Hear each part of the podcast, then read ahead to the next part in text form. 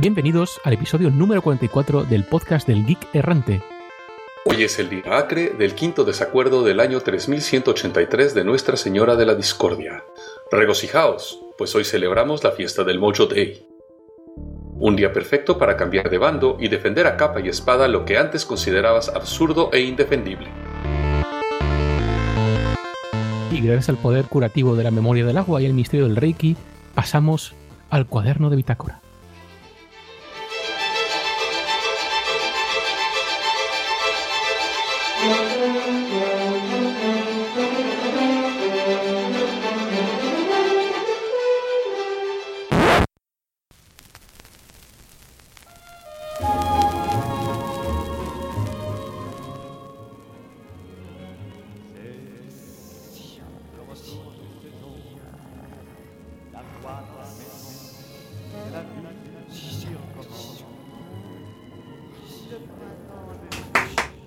Tómense las pastillas.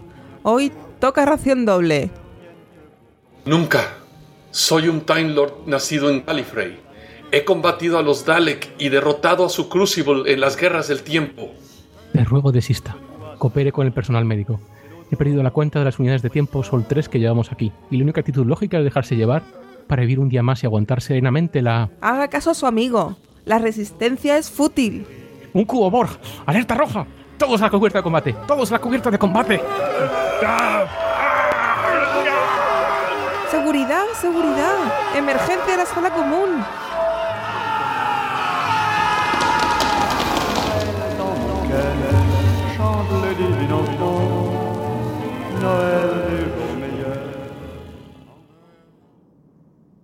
Espero que ya se encuentren mejor.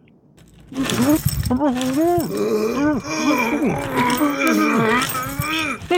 Verán, llevan aquí por lo menos 42 Strengths y no lo entiendo. Persisten en su trastorno de personalidad. Hacen sufrir a sus familias. Su caso no mejora y mucho me temo que deba prolongar su estancia en este sanatorio. Hmm. Señor del tiempo. Flota estelar. Hologramas a bordo de una nave espacial. ¿Juicio saca estas recompensas, traicioneros? Debo admitir que sus fantasías son de lo más elaborado que ha pasado por Santa Catalina de Arkham desde que soy su director. Pero su condición no mejora. Quizá empiece a creerle si me cuenten cómo es esa nave espacial. Quizá si me dan más detalles sobre ese motor. ¿Cómo era? Improbable. Deje de hacerles tanto daño su enfermedad.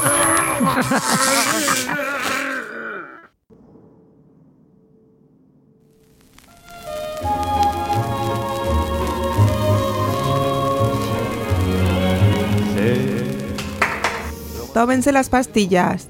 Hoy toca ración doble.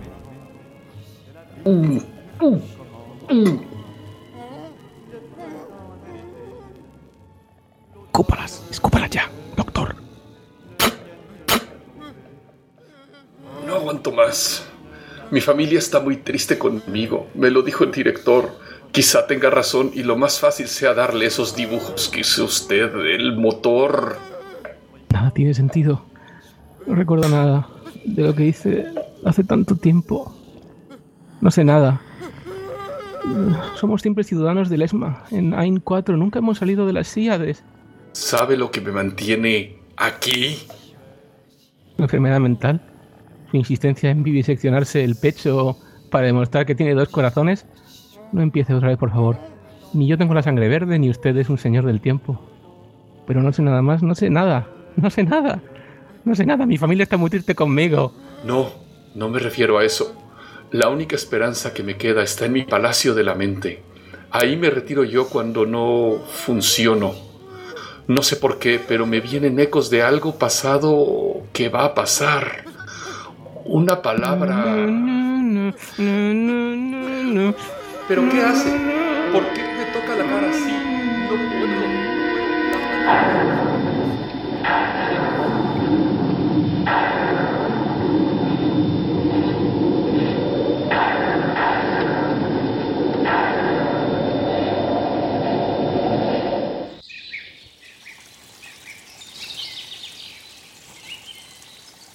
¿Es este su palacio? Sí, eh, pero ¿qué hace en mi mente? ¿Qué hace aquí? La palabra. ¿Alguien lo ha escrito? ¿Ha sido usted? Alguien más ha estado aquí. Sí, esa es la palabra. ¿Pero qué significa? Podcast. Podcast.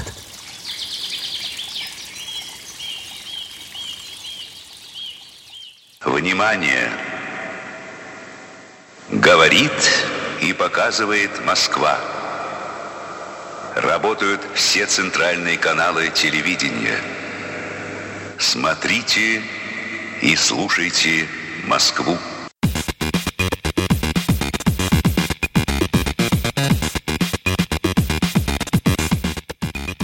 Bueno, pues hablemos un poco de lo que ha sido la historia de la vuelta y que al final ha sido el- lo que nos ha inspirado al tema del podcast de este mes, o de este milenio, o de este periodo temporal. Hemos estado casi dos meses terrestres para recuperar y montar la nueva web. Y digo recuperar porque hemos recuperado uno a uno todos los enlaces antiguos. Es que somos un poco obsesivo-compulsivos. Eso lo dirás por ti, porque vaya trabajo, ¿eh? Y bueno, pero recuperar enlaces a contenidos de esta de hace 10 años, la verdad que me hizo darme cuenta de que la famosa obsolescencia programada no solo afecta a nuestros smartphones y electrodomésticos, sino también a los propios contenidos. No me refiero a que sean obsoletos, de acuerdo, sino que los enlaces se han perdido, ya sea por blogs difuntos, migraciones de servidor malogradas, habilitaciones de SEO mal hechas. Pero bueno, sabemos que el contenido sigue en las caches de Google. Sabiendo las palabras mágicas que hay que, hay que decirle, eh, podemos llegar a encontrarlos. Sí, o si te acuerdas más o menos de lo que decía el artículo, tal, puedes meterlo y, acceder a otros que lo, que lo enlazan. El caso es que Wayback Machine de Archivo RG fue nuestro último recurso. Pues sí, habrá enlaces que serán completamente irrecuperables gracias a webmasters muy celosos que han cerrado completamente sus robots.txt. Pero bueno, por lo general logramos encontrar alguna referencia o el contenido en algún sitio. Bueno, doctor, el caso es que esto nos ha dado la excusa perfecta para el tema de este episodio. Y es que vamos a hablar sobre la recuperación de la información, algo así como arqueología digital.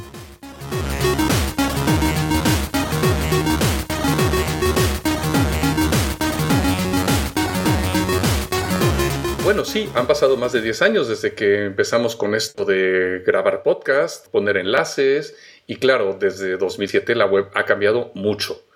Lo hemos sufrido realmente en carne propia para poder recuperar todo lo que teníamos. Un poquito como aparecer de repente desde 2007-2011, en 2017, 10 años después, y comprobar que muchas prácticas que ahora vemos como habituales, como el famoso SEO, que es básicamente eh, a base de palabras clave, tanto en el, propio documento web como en, en, el enlace, lograr engañar, entre comillas, a, Google para que te suba un poquito en el, en el ranking de, tu página, eh, a base de, de, esas palabras clave en los enlaces, pues resulta que los enlaces antiguos, que a lo mejor enlazaban a una página PHP con, con un parámetro numérico y ya está, como pasaba hace años, pues esa implantación de, de SEO ha hecho que desaparecieran esos enlaces, ¿no? Y esto, a fin de cuentas, eso de permalink, bueno, perma es bastante debatible, ¿no? Pero, por ejemplo, ¿qué tendría que hacer un webmaster para hacer bien las cosas y no perder la historia? Bueno, por empezar, eso de webmaster también es muy 2007, ¿no? Ya no, ya no creo que existan webmasters como tales, pero bueno, el caso es que Tim Berners, el, entre comillas, padre de la web moderna, escribió un artículo ya en el 98 titulado algo así como Cool URLs Don't Change, como algo así que las URLs guays no cambian, ¿no?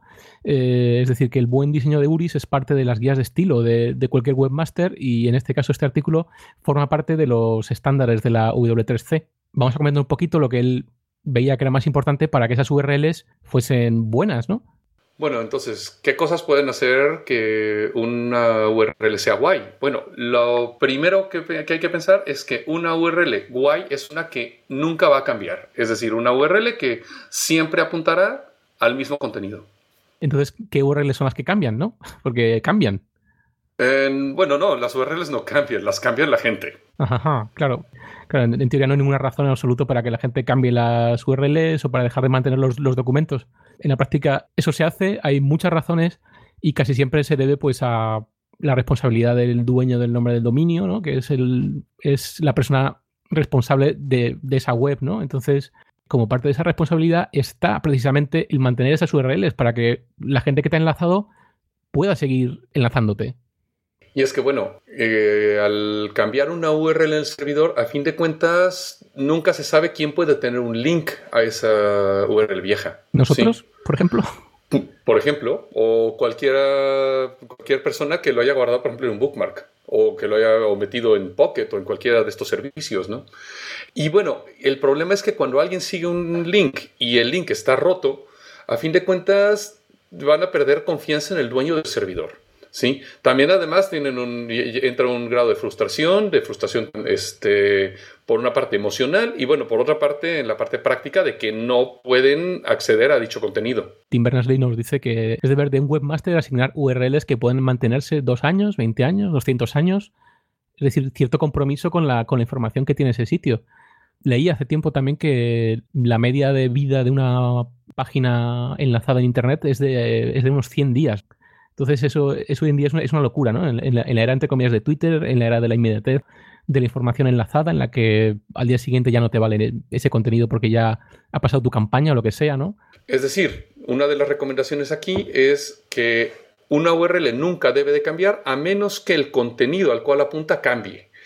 Hay excepciones, como por ejemplo, si tienes una URL que, eh, que, apunta al último contenido o a los últimos posts de una página, bueno, obviamente el contenido va a cambiar sin que la URL cambie en general debería de mantenerse esta postura. Es decir, mientras el contenido no cambie, la URL debería de permanecer sin modificación. Pero, entonces, eh, ¿qué hay que dejar fuera? Entonces, de, las URLs para, digamos, que sean, entre comillas, aprobadas. Lo que propone el W3C es que hay que dejar fuera de la URL absolutamente todo, salvo tal vez la fecha de creación. Porque claro, el agregar cualquier tipo de información en el nombre es, a fin de cuentas, quererse meter en problemas. Por ejemplo, el nombre del autor. ¿Qué pasa si dentro de seis meses o lo que sea hay una nueva versión y hay otro autor? ¿Qué va a pasar entonces? Eh, otra cosa es, por ejemplo, el tema del artículo. en el momento, al momento puede pasar una muy buena idea, pero claro, las cosas van cambiando. Entonces, esto cambia más rápido de lo que uno piensa y realmente el tema del artículo puede ser que no sea lo mejor para tener en un URL. Incluso con ya cosas más técnicas como meter el típico CGI por la época, ¿no? Y ahora scripts o JS o lo que sea, que son tan comunes hoy en día, pero que no aportan nada al, enlace realmente, ¿no? Entonces, no sé, este tipo de consejos que nos dan en 1998 son ahora mismo, 20 años después, más actuales que nunca, ¿no? El SEO en nuestra experiencia ha fastidiado muchísimo, muchísimo las, cosas. Y hay otra cosa que también quiero comentar brevemente que también ha fastidiado un poquito lo que es la, capacidad de, enlazar, que son las famosas single page applications. Bueno, es que estás, claro, eso ya es llevar esto a su límite, porque tú tienes un link a un único sitio y realmente no hay links que te lleven directamente a la información que tú quieres. Es decir, eh, llegas a la raíz de la aplicación y empiezas a hacer clic y en ningún momento te cambia el URL, con lo cual no puedes hacer un enlace a un contenido específico directamente. Parece que nuestro derecho a enlazar se está perdiendo. Como ya habrán intuido algunos de los que nos están escuchando, los URLs también hay que diseñarlos. Pero bueno, hablemos ya de otras cosas, por ejemplo, como compañías desaparecidas, blog desaparecidos. Y bueno, ahí está, eh, por ejemplo, nosotros enlazábamos muchísimo los blogs de Sun Microsystems, que en paz descanse, eh, que por política corporativa de Oracle, pues ya no están, ya no existen, y la única forma para encontrarlos es una vez más en Archivo.org. Hablando también de blogs desaparecidos, el magnífico Cryptopolis eh, no ha mantenido el contenido ni siquiera en hibernación. La verdad que es una pena, ¿no? Eh, ahora mismo el dominio apunta a un domain parking bastante turbio y bueno, si veis la cuenta de Twitter de Cryptopolis, pues mm, hay todos unos cantos de cisne, ¿no? De este sitio pionero en difundir noticias y artículos sobre seguridad informática ahí no entramos en razones por las que se haya cerrado o por la que no se mantenga, sino por lo menos hacer un sitio estático con, esas viejas noticias, porque aún son, son de actualidad. Bueno, y no hablemos de algunas de las fuentes a las que se enlaza que ya son conocidas por no ser precisamente las mejores. Un ejemplo de esto es Yahoo News, porque bueno, su software es infernal y es que la arquitectura de redirecciones parece un mapa de Microsoft. Prácticamente ninguno de los contenidos que hemos enlazado a Yahoo ha sobrevivido. Eh, lo único que obtengo en, Wayback Machine han sido redirecciones a un sitio, redirecciones a otro. Entonces, bueno, Yahoo también ha pasado de mano en mano estos últimos años y no es de extrañar que haya mucha sabiduría ahí enterrada y mucha gente que se ha ido y una mala calidad de software en general. Yo no usaría Yahoo News en el futuro, desde luego. Por el contrario, sitios de periódicos o sitios, entre comillas, más serios, como puede ser Slashdot o, o cosas así, pues sí han mantenido esa, esa labor de, aunque, aunque los links hayan cambiado, aunque el, software que usen haya cambiado, realmente el acceso sigue manteniéndose. Eso, eso es eh, una labor a, a, felicitar, ¿no? Y bueno, otra de las cosas que hacen bastante infernal muchas veces el recuperar esta información es el robots.txt. Porque claro, a veces tú tienes un contenido, has enlazado a él, la empresa o la organización ha desaparecido, ha reorganizado su blog, dices, vale, pues voy a archive.org y de ahí lo saco, como hemos hecho nosotros con el Geek Errante. Eh, ¿Qué pasa? Que muchas de estas organizaciones tienen robots XT que simplemente no deja entrar archive.org, con lo cual sus contenidos se pierden en el tiempo. O no deja entrar a nadie. Y hay, muchos webmasters que me, a mí me consta que se vanaglorian de yo no dejo entrar a nadie, ni a Google ni siquiera, no nos indexa a nadie. Pues eso cuando desaparezca tu blog o tu contenido, lo que sea, vas a caer en, el olvido digital, literalmente. Pero bueno, eh, a fin de cuentas, el robots.txt es un archivo de texto, el cual un crawler podría decidir respetarlo o no. Eh, ¿Usted qué opina, Mr. Solo? ¿Debería tal vez el crawler de archive.org no respetar el robots.txt en pos del bien mayor? A mí lo que me parece es que hacen bien en, seguir el manual de, buenas prácticas de no ignorar ese robots.txt, pero también es verdad que, bueno, pues que si un webmaster no quiere que su que su blog o su web o sus sistemas se indexen, bueno, pues es su decisión también, ¿no? Bueno, pero a veces puede ser un poco demasiado eh, respetuoso. Es decir, si yo tengo un dominio que tiene un robots.txt completamente abierto o que deja pasar archive.org, eh, ese dominio luego lo vendo y el nuevo dueño decide poner un robots.txt completamente restrictivo, a fin de cuentas, todo el historial de ese dominio desaparece, no solamente a partir del momento en el que robots.txt fue modificado. Y eso me llegó a suceder con un sitio en el cual trabajé en una vida anterior que durante muchos años no estuvo disponible en el Wayback Machine y recientemente han quitado ese robots.txt y ahora aparece, pero aparece todo el historial de tiempos atrás. Entonces, no sé yo, ahí tal vez es, es una posición difícil para ellos, pero igual y sí deberían de respetar el robots.txt a través del tiempo. Puede ser mayor problema incluso si se trata, por ejemplo, pruebas judiciales, en el que alguien escribe algo en una web y, como dice usted, a lo mejor restringen después y se ha quedado indexado, o al revés, o algo que se ha escrito ya no existe. Entonces, eh, si hay mucha gente que, sobre todo en Estados Unidos, usa Wayback Machine como pruebas para juicios, que se puede hacer, luego lo hablaremos sobre ello, y, y de repente, pues gracias a estas políticas un poquito oscurantistas, pues mmm, las pruebas desaparecen de repente, ¿no? Eh, y hablando de pruebas que desaparecen o de enlaces que llevan a ningún sitio, también está el caso de los acortadores de URLs. ¿no? Uy, eso, eso. Los acortadores de direcciones, ¿por qué aparecieron? Pues básicamente por Twitter, porque al principio las URLs eran demasiado largas y, te contaban caracteres y bueno, empezamos alegremente a, recortarlas, empezamos a tener a lo mejor enlaces a Google Maps ahí kilométricos con todo tipo de, información, empezamos a añadir a esas URLs todo tipo de, de metainformación asociada a marketing, a SEO y cosas así y bueno, pues hemos acabado con, con, con, enlaces de hasta, no sé, pues 500 caracteres o por ahí, ¿no? Entonces, bueno, pues hay que, hay que cortarlos. Estos acortadores bueno, pues hacen su labor, pero tengamos en cuenta que en el pasado, en 2009, eh, un servicio llamado trim, tr.im, pues básicamente que, por ejemplo, cerró. Mm, ¿Y qué pasó? Que otros servicios de acortamiento de direcciones, de manera un poco más altruista, como bueno, que fue el caso de Bitly, intentaron hacerse con los archivos de TRIM, TRIM los, los quiso poner en venta, y bueno, pues al final tuvo que intervenir la propia gente de, de Archive.org fundando una iniciativa llamada 301 Works ORG en el que ellos mismos se encargan, antes de que pasen cosas así, ¿no? Como de un, que, una de estas empresas de, de acortamiento de URLs quiebre, pues intentan poner de acuerdo a, a, estos servicios para que cada cierto tiempo les envíen sus, sus archivos y que esas URLs siempre estén actualizadas por lo menos, ¿no? Bueno, eso de siempre dependerá de cada cuándo le envían, le envían su base de datos, lo cual no necesariamente va a ocurrir con demasiada frecuencia, ¿no?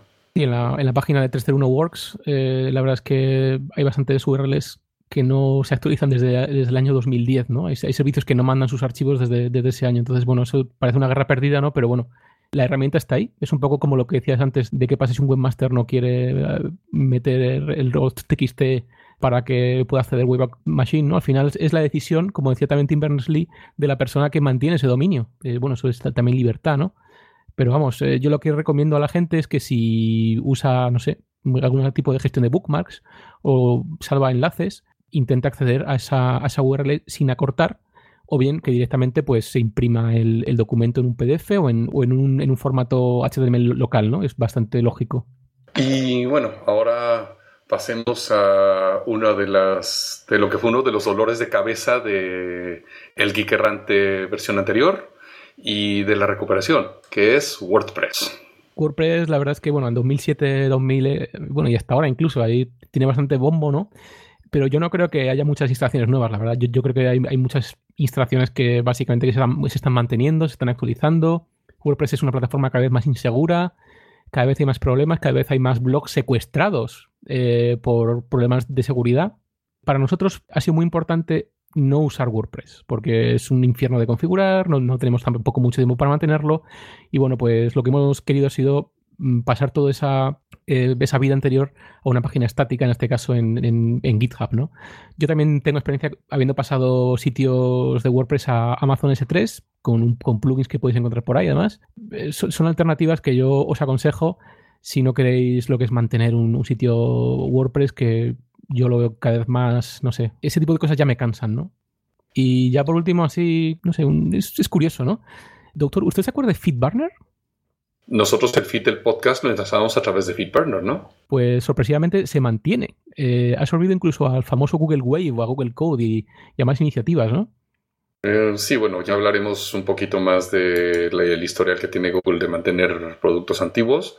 Pero vamos, ya sabemos que Google, a poco que algún producto no sea popular o no lo vean como popular, eh, Google Reader simplemente deciden matarlo sin más y decirle a los usuarios adiós. Pero sí, es curioso porque no se atreven a matar definitivamente a FeedBurner. Parece que, bueno, si lo apagan, entre comillas, pues media internet se rompe, a lo mejor, ¿no?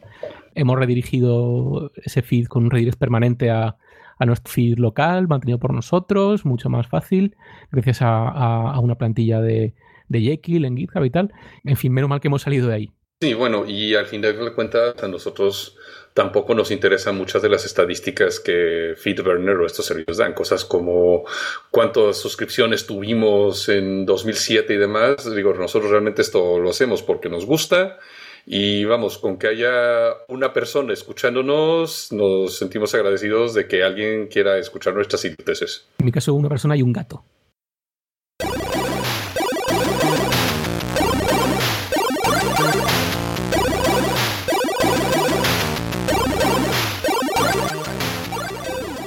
Pues esto al final ha sido una introducción muy enfocada a lo que nosotros hemos, eh, hemos pasado. Pero claro, como buenos geeks y como ya sabrán la gente que nos escucha, siempre nos gusta ir bastante más allá.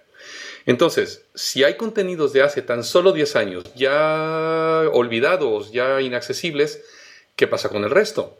Cosas como trabajos de fin de carrera escritos en AMI Pro 3, en Word 2.0, cintas magnéticas perdidas, vueltas a encontrar, apagones analógicos. Al final, nuestros recuerdos están ya almacenados en la nube, en CDs, en memorias USB, en el móvil, pero ¿qué también van a soportar el paso del tiempo? Doctor, tengo una idea. ¿Qué tal si usamos su TARDIS para irnos de arqueología digital? Pues vamos a ello.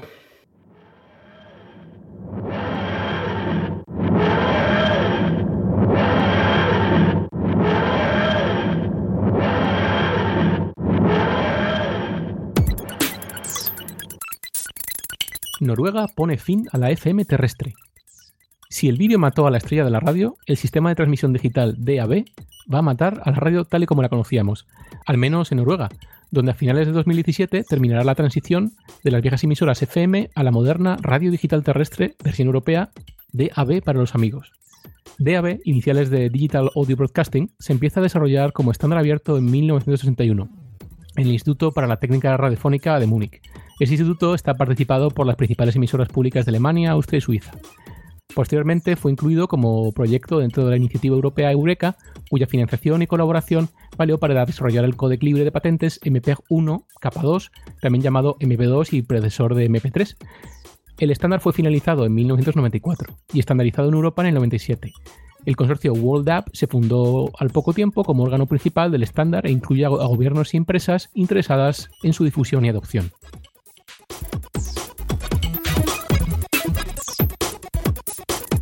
Los primeros receptores de AB comenzaron a venderse en el 99, pero no había mucho que escuchar, la verdad, a no ser que vivieras en Reino Unido, que contaba con 50 servicios a finales de 2001. DAB puede funcionar a cualquier frecuencia por encima de los 30 kHz, lo que lo hace ideal para sustituir a emisoras de AM y FM tradicionales. Las emisoras de AB pueden multiplexar entre 9 y 12 emisiones en un solo canal de aproximadamente 1500 kHz y a 1 megabit por segundo. En las primeras versiones de DAB, aún en uso, las señales de audio se codifican en el citado MPEG-1 Layer 2, madre de MP3, como hemos dicho, y muestreando entre 48 y 128 kilobits por segundo. Esto implica una calidad sensiblemente menor al FM estéreo tradicional y a las actuales eh, FM Hybrid Digital. Estos problemas de calidad motivaron bastantes quejas acerca del audio de las emisiones y supusieron un problema de adopción lo que impulsó al consorcio World precisamente a proponer un estándar DAB revisado llamado DAB Plus en 2006. DAB Plus incorpora mejoras en la corrección de errores y un códec HEAC que da más alta calidad pero está sujeto a royalties de fabricante. Y bueno, también hay que comprarse un receptor adicional. En la actualidad, más de 80 países emiten servicios en DAB o DAB Plus, pero la cobertura relativamente escasa. Las excepciones son Noruega y Reino Unido, donde algunas emisoras alcanzan el 99,5 y el 95% de cobertura respectivamente. La principal ventaja frente a las frecuencias analógicas es que una emisora DAB no necesita cambiar de frecuencias debido a la geografía o a interferencias con otras emisoras. Además, la robustez de DAB Plus posibilita la recepción de más emisoras en zonas rurales y montañosas, como es el caso de la gran parte de Noruega, donde la media de emisoras recibidas en estas zonas aumentó de 6 a 21. Por tanto, la familia DAB no implica mayor potencia de emisión, sino menos interferencias y por lo tanto mayor posibilidad de recibir emisoras lejanas. También rebaja los costes de transmisión ya que los repetidores consumen menos energía. El gobierno noruego estima un ahorro anual de hasta 25 millones de dólares americanos. Como desventajas, mencionar la incompatibilidad entre receptores que hay en países que no tienen planes para hacer una transición de DAB a DAB+, un mayor consumo y uso de batería, la codicia de emisoras por meter canales como sardinas en lata a costa de la calidad del audio y, como no, el famoso retardo típico de la TV digital. Al menos si se hace la transición total a DAB+, todos celebraremos por fin a la vez los goles del Atlético de Dadiche en el barrio. Esto la verdad es que me lleva una pequeña reflexión, ¿no? Eh, y es que cada vez los receptores son más inteligentes, lo que conlleva que pueden considerarse como una nueva superficie de ataque para hackers, entre comillas, ¿no? Y precisamente fue en la Black Hat de 2015 donde se demostró que puede accederse a los sistemas de control de un coche con una radio DAB utilizando tramas de datos maliciosas insertadas en la señal digital. La culpa es que la señal de radio DAB se procesa en el mismo sitio en el que está casualmente los sistemas de control del coche. Nos gustaría también mencionar que DAB puede presentarse como un problema para muchas pequeñas emisoras comunitarias locales que no podrían costarse un equipo comercial de emisión DAB. Por suerte, DAB es un estándar abierto, Existen iniciativas libres como Open Digital Radio, donde se proporcionan recursos, software y hardware sobre DAB. También podemos encontrar tutoriales y documentación para construir emisoras, elaboradas por aficionados desde el Reino Unido hasta Ucrania, que quieren animar a las emisoras comunitarias a dar el salto digital. Aparte de DAB, con origen europeo hay más iniciativas interesantes de radio digital terrestre. En Estados Unidos existe el llamado sistema iVoC, basado en estándares propietarios pero diseñados para convivir con los receptores tradicionales, de manera híbrida. Similarmente, se está planteando la digitalización de servicios radiofónicos globales por debajo de los 30 MHz de la mano del consorcio paradójicamente llamado DRM, Digital Radio Mundial, que traerá calidad comparable a la antigua FM a estas frecuencias de alcance mundial. Aunque la especificación de DRM es abierta, esto es un codec MP4 AAC Plus sujeta a patentes y licencias de fabricante.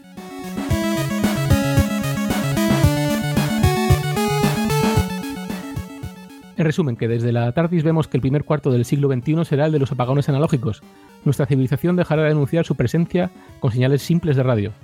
Esto, los seres de germanio de Trappist 1G, cuyos cerebros revientan a la frecuencia exacta de la Nickel Harpan noruega, nos lo recordarán no muy amablemente en la gran ceremonia masacre de recepción de 2142, pero mucho me temo que a este sistema planetario no llegarán los descendientes de aquellos cuyos países adoptaron emisoras DAB. El viejo estándar olvidó incluir un canal para emergencias. Solo aquellos con radiogalenas de onda corta y AM pudieron prepararse para el fatídico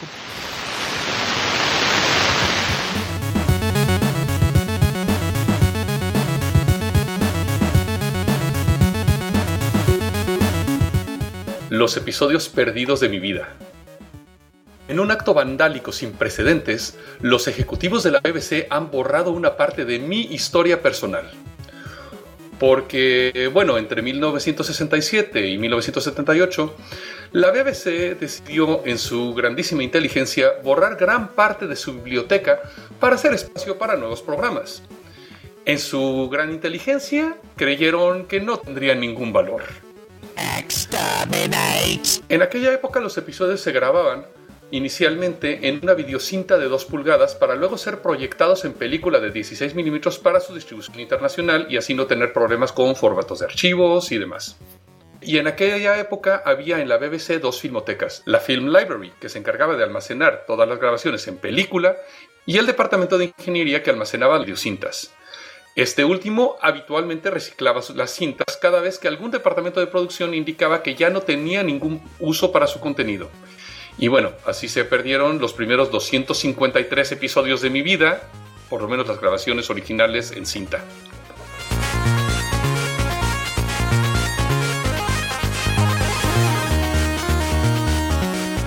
Por otra parte, la Film Library realmente no tenía ninguna responsabilidad formal de archivar programas que no fueran originalmente filmados en película. Poco a poco, para ir haciendo espacio en los almacenes, se fueron destruyendo y se llegaron a perder la gran mayoría de mis primeras dos encarnaciones. Incluso las ediciones internacionales no se salvaron, por distintas causas. Por ejemplo, en México se utilizaron las cintas que se utilizaron en la emisión original, para grabar los Juegos Olímpicos México 68. Hombre, ni miedades. Los originales en película de México se perdieron en un incendio en 1982. Afortunadamente, dicha masacre terminó en el 78 cuando la BBC descubrió que podía revender episodios antiguos en videocinta. Pero claro, el daño ya estaba hecho. Poco a poco se han ido recuperando episodios, una cinta grabada por algún aficionado por aquí, una película de 16 milímetros enviada desde Dubai por allá, pero claro, el daño ya está hecho. De mis primeras dos encarnaciones quedan algunos episodios completos, de la mayoría quedan solo grabaciones de audio realizadas por algunos fans y fotografías de la filmación, las cuales la BBC ha utilizado para crear infumables intentos de reconstrucción, poniendo el audio y poniendo eh, fotos fijas de la filmación. Poco a poco la BBC intenta resarcir su error, entonces, bueno, está haciendo que esté un poco menos cabreado con ellos. Eh, su último esfuerzo ha sido utilizar el audio original y mediante animación recrear el vídeo de una de las historias más emblemáticas, The Power of the Daleks, en la cual aparece mi primera regeneración. El resultado ha sido bastante más que aceptable y ha traído más de una lágrima a mis ojos al revivir esos tiempos.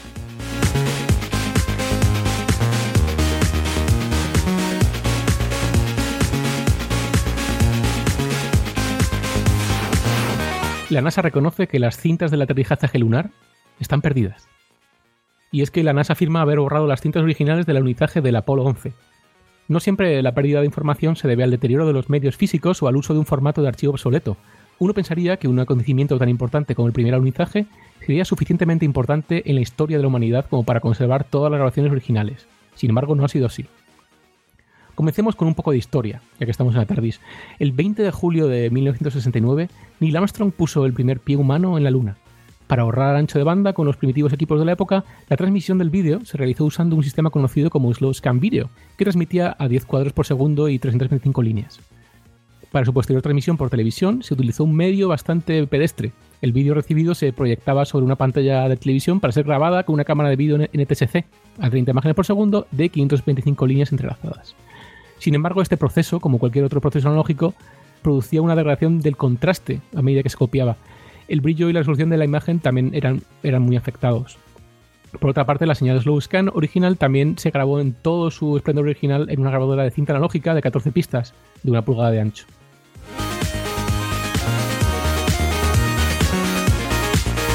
En 2006, la NASA reconoció que no encontraban las grabaciones de vídeo originales Slow Scan del alunizaje del Apolo 11. Tras una investigación, se descubrió que dichas cintas estaban incluidas en un grupo de 200.000 cintas que fueron borradas para ser reutilizadas, como no, para ahorrar dinero. Una vez emitida la señal en televisión, algún lumbreras decidió que no era necesario almacenar la señal original. Aunque se conserva la copia en NTSC, dicha señal original parece haberse perdido para siempre. Sin embargo, poco a poco han ido apareciendo fragmentos de copias de vídeo en NTSC con mejor calidad.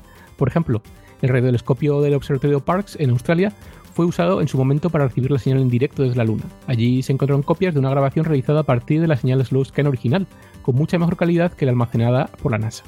Sin embargo, la señal original se ha perdido en el tiempo, al menos hasta que alguna civilización alienígena la reciba y envíe sus tropas de asalto a la Tierra.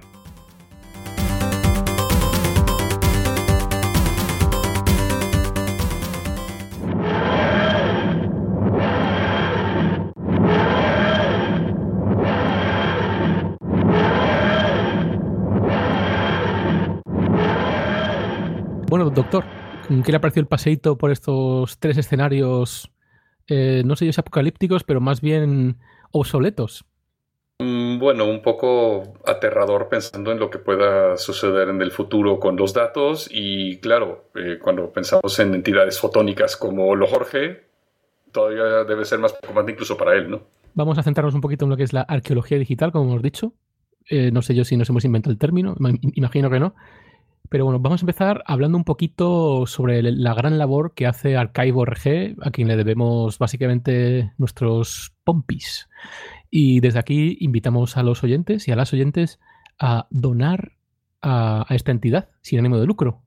Bien, pues la gente seguramente conozca a Archive.org indirectamente gracias a la Wayback Machine, que es a lo mejor su producto estrella, ¿no? No es solo un robot indexador de la Internet del pasado, ¿no? Como he dicho antes, sus contenidos son utilizados por periodistas, incluso admitidos como pruebas en juicios, al menos en Estados Unidos. ¿Por qué no entramos un poco a la historia de archive.org? Eh, fue fundado en 1996 por un hombre llamado Buster Kahl, no sé si estoy pronunciando bien su nombre, pero fue el ingeniero creador del eh, mítico Alexa Internet, que ahora, claro, es propiedad de Amazon. Y era un activista bibliotecario, bueno, como hemos visto ahora, bastante visionario, ¿no? Estudió en el MIT y bueno, uno de sus profesores fue el famosísimo Marvin Minsky, ¿no? que básicamente es el padre de la simulación de redes neurales, escritor, filósofo, todo lo que tenga que ver con robótica e inteligencia artificial en la actualidad, él sale ahí ¿no? con en un pilar destacado. ¿no?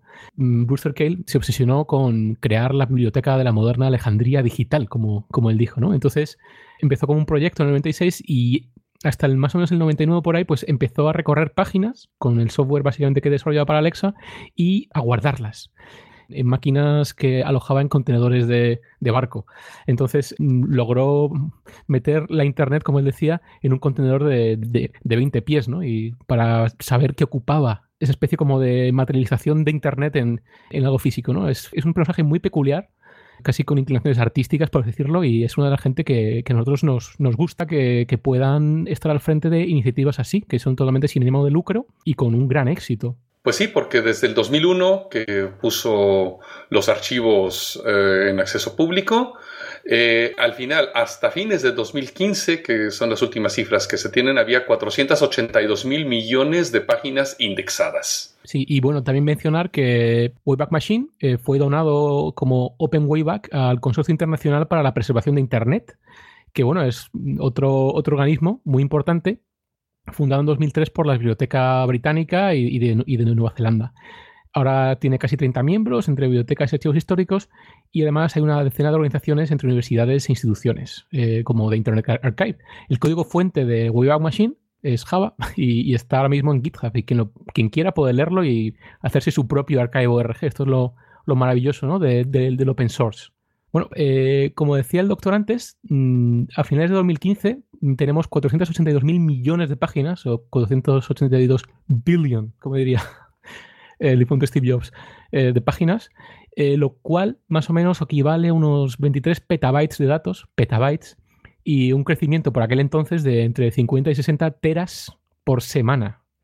Y bueno, eh, básicamente también en 2015 Archive recibió una donación de, me parece que por 1,9 millones de dólares, una burrada de, dinero, para desarrollar un motor de búsqueda, que ya era hora, ¿no? Y bueno, básicamente ya está disponible y es el que si ponéis Web Machine podéis usar directamente, ¿no? Pero me gustaría mm, resaltar, doctor, que Archive no solo es, un, una iniciativa que indexa páginas web.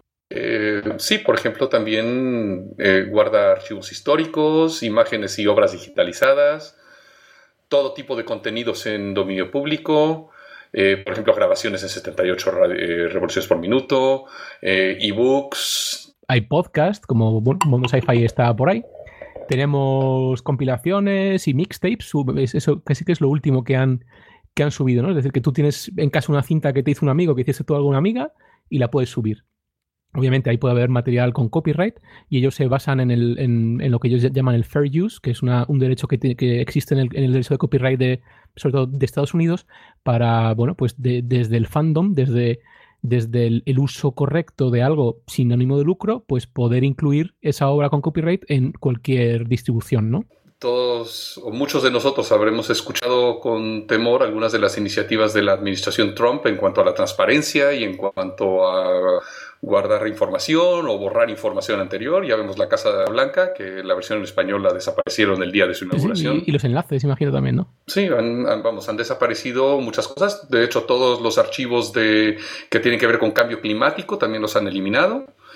Entonces, me imagino que la gente de archive.org estará preocupada por esto, ¿no? Hace poco escuché en el, en el magnífico podcast de Off the Hook, escuché a uno de los representantes de, Archive eh, pedir ayuda porque en 2017 quieren mudarse a, Canadá, quieren vender la sede actual, que está en una iglesia, entre comillas, científica en, San Francisco, es un edificio muy emblemático, y quieren llevarse todo a Canadá, básicamente para no tener que sufrir cualquier, idea, idea de olla que se le ocurra al, actual presidente de Estados Unidos.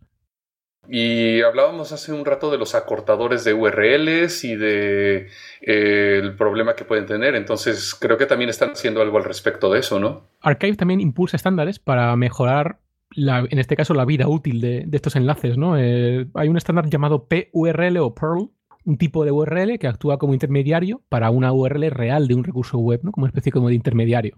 Cuando se introduce una dirección PURL en un navegador, obviamente el navegador tiene que ser compatible con PURL eh, este envía una solicitud eh, de la página de este servicio, ¿no? Que, eh, que, luego devuelve esa URL real. Las PURL son persistentes porque una vez que un vínculo se establece, este nunca cambia, ni necesita cambiar. La dirección real de la página web puede cambiar, es decir, aceptamos que el mundo es imperfecto y que hay SEO mal hecho y que hay webmasters que se la refonfinfla directamente todo, pero el PURL tiene que seguir siendo el mismo, ¿no? Eso también implica que tu web tienes que registrarla en, este servicio, ¿no?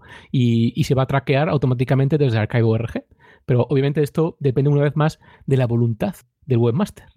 Todos o muchos de nosotros habremos escuchado con temor algunas de las iniciativas de la administración Trump en cuanto a la transparencia y en cuanto a guardar información o borrar información anterior. Ya vemos la Casa Blanca, que la versión en español la desaparecieron el día de su inauguración. y, los enlaces, imagino también, ¿no? Sí, han, vamos, han desaparecido muchas cosas. De hecho, todos los archivos de, que tienen que ver con cambio climático también los han eliminado.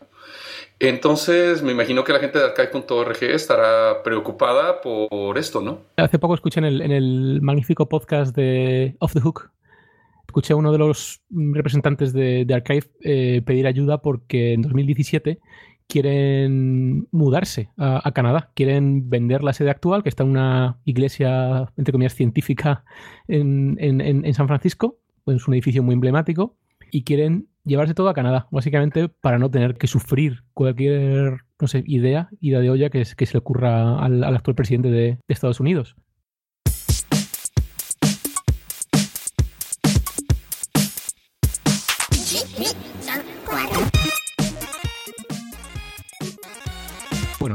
Como a todos nosotros también nos gusta rebuscar, yo he encontrado cómo es la arquitectura de Archive.org. La arquitectura, bueno, un nivel un poquito alto, ¿no? Pero que quizá interese a nuestros oyentes. En 2002, más o menos, El almacenamiento empezó en un hardware común, ¿no? Eh, que se podía comprar en cualquier sitio, tipo commodity, que dicen, que se montó en NAS con FreeBSD. Pero pronto tuvieron que desarrollar lo que ellos han llamado Pitabox, sobre todo debido al gasto de energía y a los errores que daban esos discos, ¿no? Eh, ¿Tenemos algunos datos eh, acerca de, de este Petabox, doctor? Eh, sí, bueno, por ejemplo, que almacenan 1,4 petabytes en cada rack y consumen 3 kilovatios por cada petabyte. Algo interesante en cuanto al consumo de energía es que no utilizan aire acondicionado, sino que mejor utilizan el calor que generan los servidores para calentar el edificio. Y bueno, de acuerdo con números de agosto del 2014, tenían cuatro centros de datos compuestos por 550 nodos y 20.000 discos, todos ellos magnéticos y mecánicos.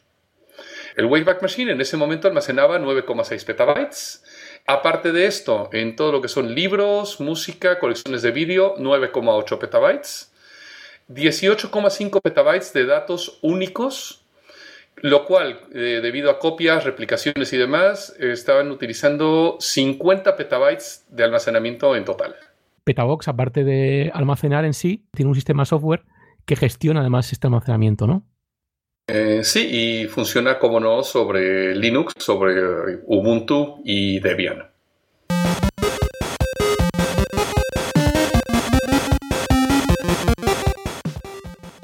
Pero hablemos ahora de otra cosa. Eh, hablando, por ejemplo, de recuperación de archivos y de recuperación de información, arqueología digital, que es el tema de este podcast. Eh, uno de los temas candentes o recurrentes es la cuestión de los formatos de software obsoletos. Y junto con ello lo que llamamos, bueno, el abandonware, el software que salió en algún momento y que ya no está mantenido, que ya nadie lo mantiene, ya incluso muchos no funcionan en versiones actuales del sistema operativo y demás. Y mucho de esto está, muchas veces está relacionado, ¿no? efectivamente. El abandonware, que si no lo habían escuchado mm, antes los oyentes, eh, es una palabra así muy evocadora, ¿no? Pero que básicamente hace referencia a supuestos programas y en especial videojuegos descatalogados, pero que aún están legalmente protegidos, ¿no? Con, copyright y con derechos de algún fabricante o alguna entidad que aún tiene esos derechos. Sin embargo, rara vez esta entidad eh, se preocupa o rara vez se produce la circunstancia de que ejerza alguna acción legal, ¿no? Eh, aunque la empresa creadora quiebre o desaparezca, los derechos siempre pasan a otros propietarios, como decíamos, pues los compradores, publishers, lo que sea, y así que es muy difícil que este software quede libre de derechos. Entonces, por ejemplo, a mi Pro, para recuperar ahí un trabajo fin de carrera, como la, marca es propiedad de alguien, eh, su descarga es ilegal ahora mismo, ¿no? Entonces, este abandonware eh, no es algo tan, a tan mítico como, no sé, MSX no es algo tan mítico como, no sé, como el, pues el Amiga a lo mejor, sino eh, que es, es, una especie de, informática que ni es clásica ni es moderna, ¿no? Por eso está como abandonada. Se, se, se puede llamar algo, algo, así como zombieware. Precisamente. Pero bueno, eh, aquí tenemos una cuestión de qué tan legal, qué tan fácil, qué tan difícil puede ser el hacer ingeniería inversa eh, a fin de cuentas, ¿qué podemos hacer? O sea, ¿quedamos un poco entre la preservación o hacemos un poco de hacking? A poco que nos preocupemos y nos ocupemos, vamos a encontrar sitios en Internet que ofrecen a lo mejor programas de, MS2 para poder leer tu formato de archivo favorito que ya no se soporta por ningún sitio. Tenemos también sitios donde se ofrecen videojuegos. Vamos a hablar de algunos de ellos y bueno, decimos que como disclaimer que estos sitios hay que visitarlos solo con propósitos de investigación, ¿de acuerdo? Y así hemos hecho para preparar este podcast. Y es que Archive.org también ofrece una lista, entre comillas, de, software abandonado. Eh, tienen un proyecto que se llama The Internet Arcade, donde encontramos los míticos juegos de, arcade, desde el Afterburner hasta mejor el Frogger incluso. Eh, software histórico, donde está Tetris, Donkey Kong, Pac-Man, el, famoso videojuego ET, no digo más y mucho shareware y básicamente casi todos son videojuegos. También cosas no tan eh, lúdicas como puede ser por ejemplo el Bicicalc original de 1979. Bueno. Este, y cosas por el estilo, ¿no? Sí, también tenemos otros proyectos como Vetusware o Abandonia, que básicamente se ocupan más de, programas de, MS2, como he dicho antes, ¿no? Pero eso, bueno, digamos que eso podría ser la primera hornada del, del Abandonware, ¿no? O sea, sin ser clásico y tal. Y luego ya la segunda hornada, es lo que hemos apuntado antes, ¿no? ¿Qué pasa si, por ejemplo, quiero abrir un documento de Word 2.0? Pues bueno, por ejemplo, para muchos de estos documentos, particularmente procesador de palabra, versiones viejas de Word, WordPerfect, etc., resulta que LibreOffice eh, ha entrado al Tajo y vamos, que los puede abrir perfectamente. Y de hecho, bueno, además se ha creado el Document Liberation Project, que es una serie de bibliotecas open source para poder precisamente abrir este tipo de documentos en formatos abandonados. Sí, tipo Corel y cosas así, por ejemplo.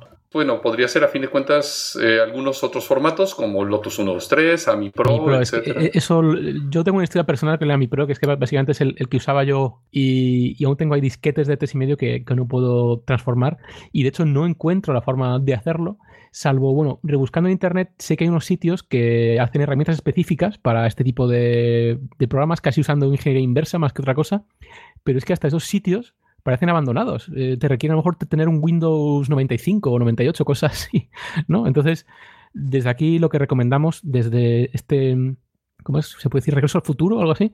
Eh, no usar formatos propietarios. No uses formatos propietarios. Eso es, es, muy importante, aunque, aunque en tu trabajo te tengas que hacerlo, aunque te obliguen.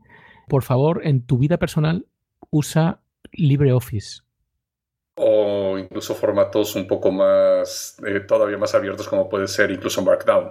Sí, o LaTeX o cosas así, ¿no? Sí. Bueno, mira, eh, podrías haber hecho todos tus trabajos de EGB en Teja. Sí, o en Growth o algo así.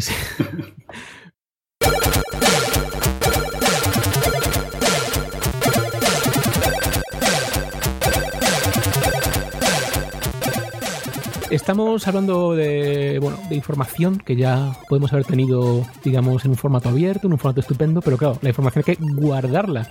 Y este siguiente bloque, entre comillas, vamos a ocuparnos sobre guardar esa información. Y es que, Doc, ¿el medio físico está ya obsoleto? Mm, bueno, eh, mucha gente dice que sí, es decir, hay gente que dice, bueno, ¿para qué quieres medios físicos si todo lo puedes guardar en la nube? Pero claro, el problema es que a fin de cuentas te estás dando un patado adelante el problema porque estás dependiendo de los ordenadores de otras personas, de otras empresas, que claro, si dejas de pagar, si no te gustan sus condiciones, puedes tener problemas. Hablaremos un poco más de, ello más adelante. Pero al final, el formato físico siempre estará ahí y siempre tendremos, siempre podemos eh, llevárnoslo con nosotros en el caso del apocalipsis zombie, ¿no? Bueno, en este primer bloque obsoleto vamos a continuar con estos formatos físicos eh, más oscuros, ¿no? He encontrado, preparando el podcast, una página llamada The Museum of Obsolete Media. Está inspirado por otro proyecto casi, casi artístico, muy oscuro también, a medio camino entre la nostalgia tecnológica, el activismo y el arte, eh, llamado The Lost Formats Preservation Society.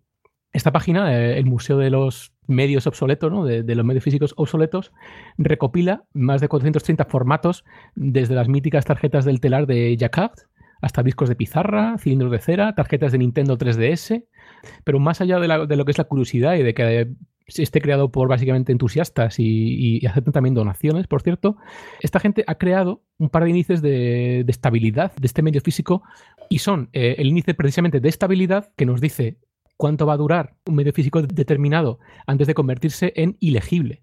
Es decir, qué prioridad debo dar a la migración o a la preservación de, ese medio, ¿no? Nos encontramos, por ejemplo, con todas las cintas de vídeo, los disquetes de 5 y cuarto están como muy alto riesgo en cuanto a estabilidad, es decir, cualquier cosa que tengan en este tipo de medios conviene que se transfieran tanto como sea posible. Medios de alto riesgo que están en nivel 4, hablamos por ejemplo de Super 8, de casetes, eh, microcasetes, VHS y beta. Riesgo moderado, en cuanto a riesgo de degradación, tenemos cosas como por ejemplo el Laserdisc, tenemos el disquete de 3 y media, los CDRs, los CDRW, eh, etc. Como bajo riesgo tenemos, curiosamente, uno de los que tienen mayor riesgo en cuanto a obsolescencia, que es la grabación en alambre. Como medios estables, tenemos, por ejemplo, los discos, los flash drives USB, las unidades Secure Digital, Compact Flash, Mini Disc y otra vez los discos de 78 revoluciones por minuto. También tenemos el índice de obsolescencia, ¿no? que es básicamente qué tan fácil es encontrar un equipo para leer esa, información que tengo en, el formato que tengo. Y en función de esto, ¿qué prioridad debo dar a, la migración de esos datos o, a, su preservación? ¿no? Eh, ¿Algunos ejemplos, doctor? Eh, sí, hablan, por ejemplo, de medios que ya están extintos. Por ejemplo, el cilindro de cera. Dan una escala de 1 a 5, ¿no? Me parece. Sí, la escala 5, que son los que ya están extintos, como decíamos, el, el cilindro de cera, las grabaciones, eh, las grabaciones en alambre, el disquete de 8 pulgadas. Después vienen el número 4, que es los que están en peligro de extinción, donde hablan de los disquetes de 5 un cuarto. Después algunos que están amenazados, cosas como por ejemplo la cinta de un cuarto de pulgada, los 8 tracks, las cintas beta, Laserdisc. Luego tenemos los que tienen algo de riesgo, que les llaman vulnerables, la categoría 2, que son, eh, por ejemplo, el disquete de 3 y media, eh, los cassettes normales, eh, el VHS, el mini disc precisamente, mini DV y estos formatos. Bueno, claro, toda esta lista es un snapshot de la situación de estos medios el día de hoy. Y bueno, ya tenemos en uso actual eh, o cosas que tienen poco riesgo. Curiosamente, el disco de 78 revoluciones está como de poco riesgo, pero ahora, por ejemplo, del microcassette, la cinta Super 8, los mini cassettes, los CDs, Compact Flash, eh, DVDs, etcétera, ¿vale? Entonces, esto es interesante para tener una idea si alguno de los formatos de alguna cosa que tenemos, yo tengo algunas cintas en VHS, por ejemplo, afortunadamente creo que más viejo no tengo nada, ¿Qué tan posible es que esto, este formato desaparezca? Así que ya saben, si alguno de ustedes tiene alguna grabación en eh, cilindro, de, cilindro de cera, pues tal vez ya va siendo hora de migrarlo a algún otro medio de, grabación. También tenemos aquí otro artículo interesante que comentar, que es que el floppy disk, como tal, se, parece que se resiste a morir, ¿no? Y hasta es posible que resista hasta el próximo apocalipsis nuclear. Y bueno, claro, esto se debe a que muchos sistemas eh, en los que se han instalado disquetes no están pensados con el ciclo de vida de la informática. Por ejemplo, hay máquinas industriales, PLC, sistemas SCADA, controles de lanzamientos de misiles nucleares, por ejemplo, que eh, han sido instalados en su momento, tienen una vida útil a lo mejor de 20, 30 hasta 50 años y entonces el cambiarlos por un sistema que ya no utilice este tipo de medios eh, realmente no es, eh, no es rentable. Entonces, bueno, eh, todavía de hecho hay algunos fabricantes y hay al menos un distribuidor en Internet que todavía vende vende disquetes y probablemente lo seguirá vendiendo hasta el final de los medios. Es un poco como Cobol. Acabamos también este bloque comentando un poquito cuál es la vida media, por poner un símil nuclear, de estos soportes, ¿no? Eh, tenemos por aquí que, bueno, conservando más o menos unas condiciones de almacenamiento estables y normales, 25 grados de temperatura, una, atmósfera, sin interferencias magnéticas cercanas, guardadas en un sitio incluso ignífugo, cosas así, podemos alcanzar eh, en las cintas magnéticas hasta 10 años de, vida, un cartucho de Nintendo entre 10 y 20 años, eh, un floppy disk 10 y 20 años, los CDs y DVDs, depende de las veces que estén grabados, pues entre más o menos 5 y 10 años. El Blu-ray, una vida relativamente corta, de, entre 2 y 5 años. Una tecnología de la que hablamos después, llamada M-Disc, una variante del Blu-ray DVD, que puede durar hasta mil años en teoría. Yo lo he verificado con la TARDIS y sí, sí lo duran. mira, pues está certificado por el doctor. Y el disco duro de siempre está asociado a una mm, vida de unos 3 a 5 años, que yo creo que puede ser más en función del sistema de ficheros, ¿no? Eso ya se puede ver. Y eh, por último, el famoso memoria flash, los, pinchos USB, que pueden durar entre 5 y 10 años, obviamente, dependiendo de los ciclos de escritura. Lo que queremos comunicar aquí es que ningún almacenamiento es perfecto y también debemos de preocuparnos cómo conservamos nuestros datos.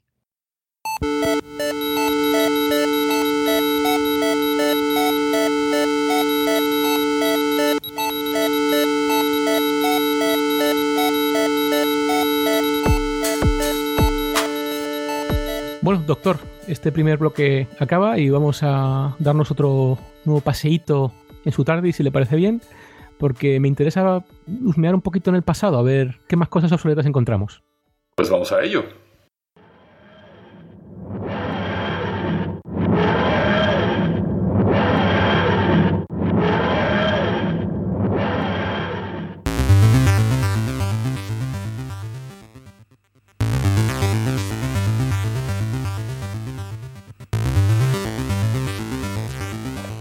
Sony fabricará el último sistema Minidisc, Estamos a finales de enero de 2013 y Sony acaba de anunciar que en marzo de 2013 cesará la fabricación de sus cadenas de minidisc, un formato de disco magneto óptico lanzado en el 92.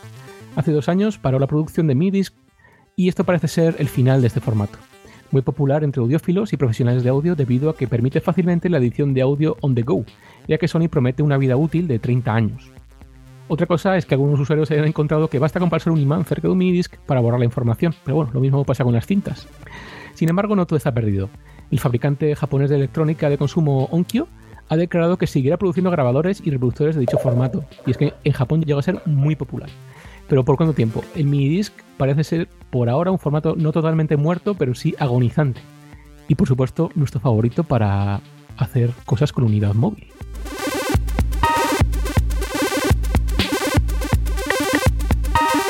Recuperaciones curiosas. Ya hemos hablado de pérdidas, hablemos ahora de información que se ha recuperado.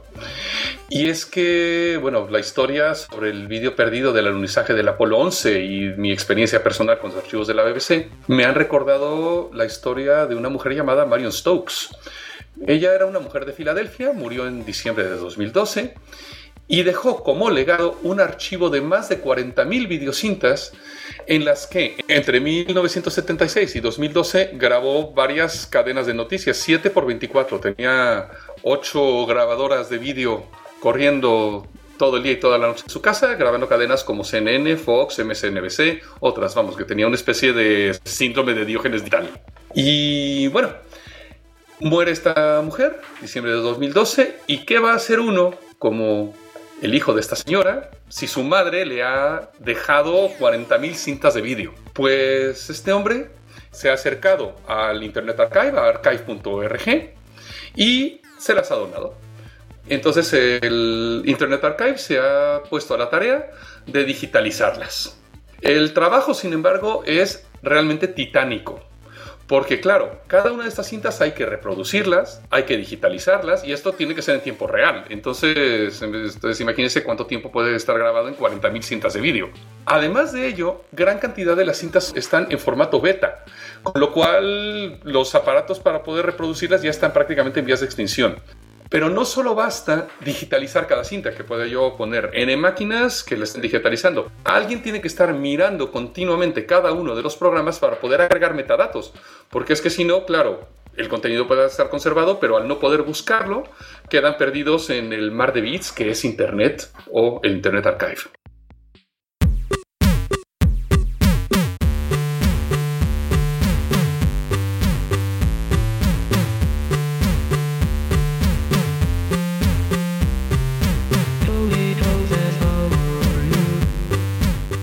Y hablando de descuentos, bueno, tengo yo una pregunta para los oyentes.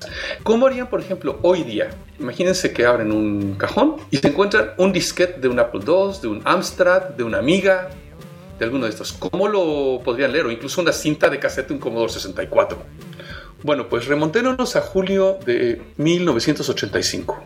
Hoy es el evento de lanzamiento del mítico Amiga 1000 y en este evento, bueno, está el director de ingeniería del software de Commodore, es el maestro de ceremonias, pero ¿y a quién estoy viendo ahí? Está Andy Warhol. Pues sí, resulta que tras cacharrear un poco con un Mac e incluso ser abordado por Steve Jobs para hacer publicidad para la empresa, el principal exponente del movimiento pop art se decantó por el Amiga, debido a que principalmente en esos días el Mac era blanco y negro, y bueno, sabemos que a Warhol le gustaba el color. Esto no quita que hubo un jugoso intercambio monetario de parte de, Commodore para Andy Warhol. Pasemos ahora a abril de 2012. Y hay un entusiasta de Warhol llamado Cory Archangel. Y en ese momento ve en YouTube el vídeo de lanzamiento de la Amiga 1000. Y se pregunta si habrá realizado más obras digitales se pasea por el Museo Warhol de Pittsburgh y se encuentra que hay ahí guardados en un almacén un par de Amigas 1000, algo de hardware adicional, una cámara de vídeo, una tableta gráfica y una colección de más de 40 disquetes, muchos de ellos sin etiquetar, los cuales nunca habían sido explorados. Pues ¿qué pasa? Que llega el momento de hacer algo de arqueología. Para ayudar con esta labor, este hombre contacta con el Carnegie Mellon University Computer Club, que es a fin de cuentas un grupo de frikis aficionados a la retroinformática. Entran los frikis al rescate y es que no es una tarea fácil.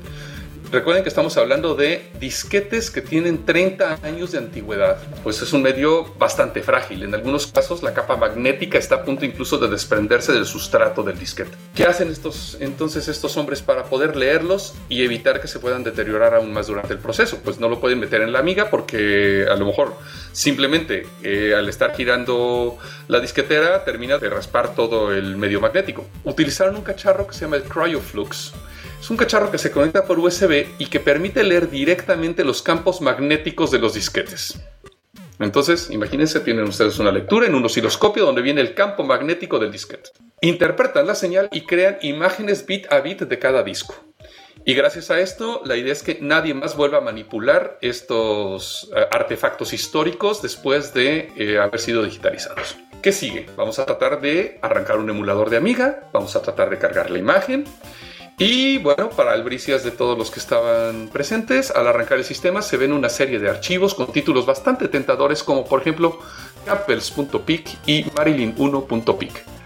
Y ahora viene la segunda parte, que es cómo podemos leer estos archivos. Se ponen a investigar, descubren que los archivos habían sido creados con un programa llamado Graphicraft. Consiguen una copia del programa, y alcanzan a ver, a visualizar en dentro del emulador de Amiga por primera vez en 30 años las imágenes. Entonces tenemos ya una serie de imágenes inéditas de Andy Warhol que las podemos ver siempre y cuando estemos en el emulador, pero para esto no era suficiente, querían ponerlas a disposición del mundo. ¿Qué se hace entonces? Dedican meses entonces estas personas a hacer ingeniería inversa del programa Graphicraft para poder exportar esos archivos del emulador poder leerlos y convertirlos en algún formato bastante más moderno. Y al final, gracias a este esfuerzo, se han recuperado 28 imágenes inéditas de Andy Warhol. Y bueno, desde el Geek queremos enviar un cálido saludo a nuestros amigos de Retro Madrid, con quienes hablamos hace ya tiempo en el episodio 35 del podcast, y les animamos a que sigan con esta labor de conservación que nunca se sabe qué frutos rendirá en el futuro.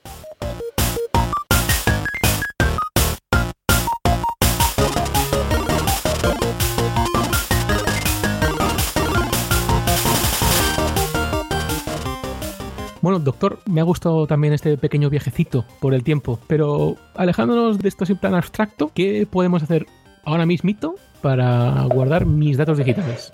Eh, a fin de cuentas, una primera cosa que podríamos hacer es implementar todo un sistema utilizando un framework llamado el Open Archival Information System. Uf, que... Suena norma ISO o algo así, ¿no? Sí, es una norma ISO, la norma 14721 del 2012 que ha sido una evolución de una recomendación del Consultative Committee for Space Data Systems. Mm. Eso habría que recomendárselo a la NASA después de lo que pasó con el Apolo 11, pero a fin de cuentas es una especie de framework conceptual, es decir, habla un poco de si yo quiero hacer un sistema que pueda archivar datos durante largo tiempo, qué tipo de cosas tendría yo que considerar.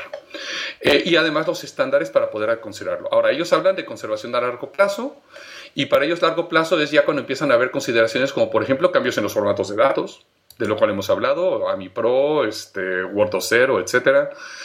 También cambios en los medios de almacenamiento e incluso cambios en el grupo de usuarios que deba de tener acceso a los datos. Pero esto, bueno, es una norma ISO y desde aquí, bueno, si hay alguno de nuestros oyentes que la conoce o que se dedique a este tipo de cosas, pues que nos ilustre un poco más, ¿no? Pero yo no me quiero hacer ahí un sistema eh, originario, no sé, de las misiones espaciales. Quiero algo menos pesado para guardar mi colección de fotos, mi música y poco más. Sí, bueno, como todos los estándares ISO, a fin de cuentas esto está para que, por ejemplo, si yo tengo una empresa que tengo datos que quiero almacenar a largo plazo, pueda yo evaluar a los distintos proveedores para, para ver si realmente voy a tener acceso a esos datos o no. Pero veamos, ya como una persona normal, sí que podemos tener algunas recomendaciones de qué hacer con nuestra información. Lo primero es cualquier dato, cualquier información que nos interese conservar, porque habrá información que no nos interese conservar y que nos dé un poco igual. Otra cosa es que no nos dé un poco igual ahora y dentro de 10 años ya no nos da igual. Pero cualquier información que nos interese conservar debería estar almacenada en un formato abierto, es decir, un formato que no tenga DRM, un formato cuyo estándar esté documentado y un formato que a ser posible sea elegir las mínimas herramientas posibles. Sí, se me ocurre, por ejemplo, Markdown, EPUB, no sé, HTML. Volviendo al tema ISO, que esto sí lo he manejado en algún proyecto yo, me gustaría mencionar el formato PDFA, por ejemplo, con LibreOffice se, puede salvar. Es la norma ISO 19005, primera revisión de 2005, y bueno, es un formato de, documentación eh, reconocido como de mm, largo almacenamiento. Básicamente es un PDF en el cual toda la basura mm, binaria eh, eh, asociada a la mala fama que tienen los, PDFs en sí se elimina, se empotran dentro todas las imágenes y todo lo necesario para poder ser decodificado. Pero siendo muy paranoico, es 2142, el año de la masacre de los seres de Germanio de Trappist 1G. Quiero leer algo en, no sé, TIFF. ¿Qué pasa si no tengo acceso a la especificación TIFF? ¿Qué pasa si no puedo acceder a ella? Pues nada, habrá que guardar una copia de, la especificación. En tablillas de arcilla, ¿no? sí, o bueno, quedó realmente es el único medio que ha sido realmente comprobado que tiene duración a largo plazo.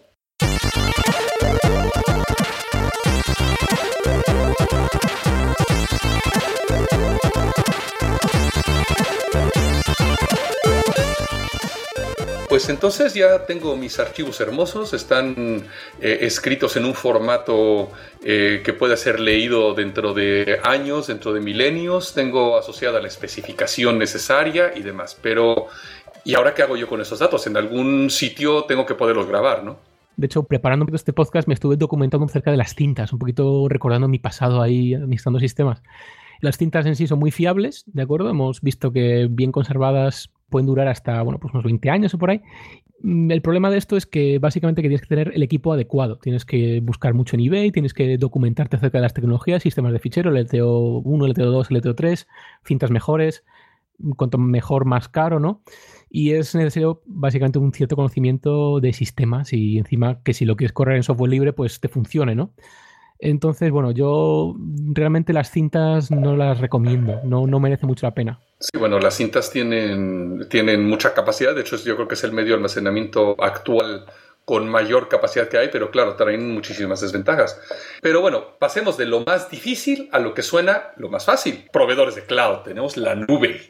Y la nube puede ser muy bonito para guardar información hasta que empieza a llover. Porque claro, tenemos servicios que desaparecen, como ya hemos hablado de Google, que nunca sabemos cuándo va a ser un servicio del que dependemos. Servicios que la NSA decide cerrar. Para quien le pueda interesar, hay algunos ejemplos de servicios domésticos. Yo personalmente utilizo un servicio llamado Crash Plan. Para algunas cosas funciona bastante bien, para otras no tanto. Y hay, bueno, otra lista de servicios como AWS Glacier. Sí, ese, ese lo uso yo y bueno, es razonablemente rápido. Eso sí, tarda bastante en subir los archivos pero bueno, una vez que están ahí, pues ya me, me despreocupo, ¿no? Claro, y bueno, tenemos Carbonite, Backblaze, Mozy, que muchos de estos servicios son simplemente de... Tarsnap, pues así, sí. Haces un clic y empieza a hacer el backup, siempre y cuando obviamente estés pasando por caja. Bueno, y luego también mucha gente, seguro que, bueno, nosotros creo que somos de, de esas personas para ciertas cosas y muchos de los oyentes seguro que usan servicios de compartición de archivos tipo Dropbox, SugarSync, GuideDrive, cosas así, Google Drive para guardar backups, aunque ojo, no están pensados para eso, pero bueno, funcionan. Pero claro, con todos estos servicios de la nube tenemos una grandísima desventaja, que es el tiempo que nos puede tomar el enviar la información y recuperarla después. Yo, por ejemplo, tengo una NAS aquí en, casa y la estoy respaldando por Crash Plan. Llevo tres meses haciendo un backup de, este, de esta NAS y lleva 30%. De hecho, lo último que dice el indicador de estatus es que tardará dos años más en subirla. ¿Sí? Ahora, cuando quiera yo restaurar, pasará lo mismo. Está muy bien si quiero, si quiero recuperar un archivo en particular, pero si quiero recuperar toda la información porque acaba de suceder algún desastre, eh, digamos que estoy en problemas. Sí hay algunos servicios que te dan un servicio, obviamente un coste adicional, que permiten solicitarles un disco duro en blanco copia uno toda su información, lo que quepa dentro del disco, les envía vuelta de correo disco al proveedor de backup y ellos se encargan de subirlo a sus servidores. Por ejemplo, de, Amazon Snowball, ¿no? que, te, envían ahí hasta un camión casi para que entregues tus backups y, los, y, se los mandes directamente, ¿no? Eso, la, verdad es que no te resulta familiar, eso de un camión lleno de discos. Eh, sí, de hecho, es una, hay una cita de Andrew Tannenbaum, del mítico Andrew Tannenbaum de 1985 que dijo, nunca hay que subestimar el ancho de banda de una furgoneta llena de cintas yendo a toda hostia por la autovía. Y se me ocurre otro tema del calar. ¿Qué pasa si hay un crash en tu instalación doméstica de, casa? ¿Cuánto tardas en recuperarte? Eso es, eso es una buena pregunta para los oyentes y una reflexión así que, que podemos hacer, ¿no? Efectivamente, porque uno muchas veces piensa en sí, tengo mis backups, estoy haciendo backups de todo y en ningún momento se han puesto a pensar en que esos backups de nada sirven si no puedo recuperar a partir de ellos. Hemos hablado de la nube, hemos hablado de cintas. Eh, el otro día estuve ahí en, en, el supermercado y vi que ya hay Blu-rays de hasta 100 gigas, por ejemplo. Eso, eso puede ser interesante, ¿no? Tenemos Blu-rays hasta 100 gigas. Sin embargo, hay algunas, eh, algunos avances incluso en este tema. Por ejemplo, en el 2013, Sony y Panasonic anunciaron que iban a desarrollar un sucesor de Blu-ray de escritura de una sola vez, uh -huh. es decir, está pensado solo para backups, que iba a almacenar hasta 300 gigas. Y bueno, de hecho, anunciaron el Archival Disk. Sí, sí lo recuerdo, los... sí. Estaba pensado para backup y bueno, y recuerdo que con temas de multicapa pretendían subir el almacenamiento hasta un tera. Vamos, es, un, es, una, es una barbaridad. Eh, sí, de hecho, bueno, el, el, el, de 300 gigas estamos hablando de que utilizaban tres capas por cada cara eh, y estaban usando pistas de, de 0,225 micras eh, y cada, a fin de cuentas, cada bit estaba midiendo, un, tenía una longitud de 79,5 metros. Esto comparado con un Blu-ray normal que tiene eh, 0,320 micras, el 50% más de ancho de, de, ancho de pista, y los bits miden 150 nanómetros, es decir, casi el doble. ¿no? Uh -huh. Ahora, los cartuchos no son precisamente baratos, es decir, un cartucho, por ejemplo, actualmente de 1,5 teras, porque esto funciona, cuesta aproximadamente 150 dólares. Imagino que los lectores, perdón, que los, los dispositivos de escritura sean también, vamos, con un precio hermoso. Bueno, me encontré que los dispositivos de escritura, por ejemplo, hay un dispositivo que lo van a poner a disposición a partir de abril que costará aproximadamente unos 6.000 euros. Eso sí, ellos estiman, porque obviamente esta es una estimación, que pueden guardar los discos que tienen una vida de almacenamiento de unos 50 años o más. 50 años, bueno, eso me parece que era un competidor de Sony o algo así. Entonces, básicamente está Panasonic, Sony, luchando por hacer este disco de archivo, 50 años, que no está mal, con 6.000 euros de petrodólares que hay que pagar. Y bueno, queremos dejar lo mejor para el final, casi, ¿no? El, que hemos hablado un poquito antes, ¿no? El M-Disc, el Millennium Disc, ¿no? Resulta que el Millennium Disc es una estrategia curiosamente viene de la iglesia mormona, de la iglesia bueno, sí, de los mormones. Está desarrollado por gente de la Universidad Brigham Young de, de, de, Utah, que básicamente pues, son los mormones, con todos los respetos para ellos. Me resulta muy curioso, ¿no? Porque la misión mormona, no hago proselitismo, ¿de acuerdo? Es literalmente guardar los registros de todos los nacidos y todas las nacidas a lo largo de la historia, para poder bautizarlos en algún momento. Esos son sus cultos y tal. Y realmente su, su misión tiene que ver con la conservación de datos. Entonces, MDisc y los mormones es un matrimonio hecho en el cielo. Pues sí, más o menos. Eh, de hecho, han creado este formato MDisc que es compatible con el 1095 del 2011, es decir, utiliza el mismo formato que el Blu-ray o el Blu-ray XL, es decir, 25, 50 o 100 gigas por unidad, por disco, y es un formato de escritura de una sola vez. Ventaja que tiene es que se puede leer en cualquier unidad Blu-ray y el precio, bueno, he estado buscando un poco en internet y te cuesta aproximadamente unos 20 euros cada disco de 50, de 50 gigas. No está nada mal. Eh, la unidad de grabación, entonces, ¿vale cualquier Blu-ray? No cualquier Blu-ray tiene que soportar MDisc, pero por ejemplo, vamos, hay unidades de LG, hay unidades de, vamos, de cualquiera de los fabricantes de unidades de almacenamiento y vamos, que las más baratas que yo he visto empiezan a repartir de 40 euros, lo cual me parece me parece algo bastante razonable, sobre todo para lo que es el archivado a largo plazo. ¿no? El sistema que tienen los, los MDisc es prácticamente el mismo que, que un Blu-ray o un, DVD incluso, solo que la capa donde se escriben los bits de información es una capa, por así decirlo, más sólida ¿no? que la de los soportes Blu-ray tradicionales en este caso. ¿no? Entonces, la publicidad dice que se escribe como en piedra ¿no? y dice que puede durar hasta mil años o algo así, cosa que el doctor ha dicho antes que es cierto, pero una vez más, hay ante, esa, ante ese claim ahí tan brutal, pues hay un estudio de, del laboratorio francés de, de, estándares meteorológicos que ha sometido este disco a, pruebas definidas por la ISO 10995-2011 y han descubierto que, bueno, en unas condiciones de humedad relativa muy altas y una temperatura alta, casi de sauna, básicamente, no podemos conservar estos discos. Pero bueno, es un poquito resaltando lo obvio, ¿no? Eh, tengamos el sistema de backup que tengamos, siempre hay que conservarlo en un sitio estable y sin interferencias y bueno, y eso posible por duplicado, ¿no?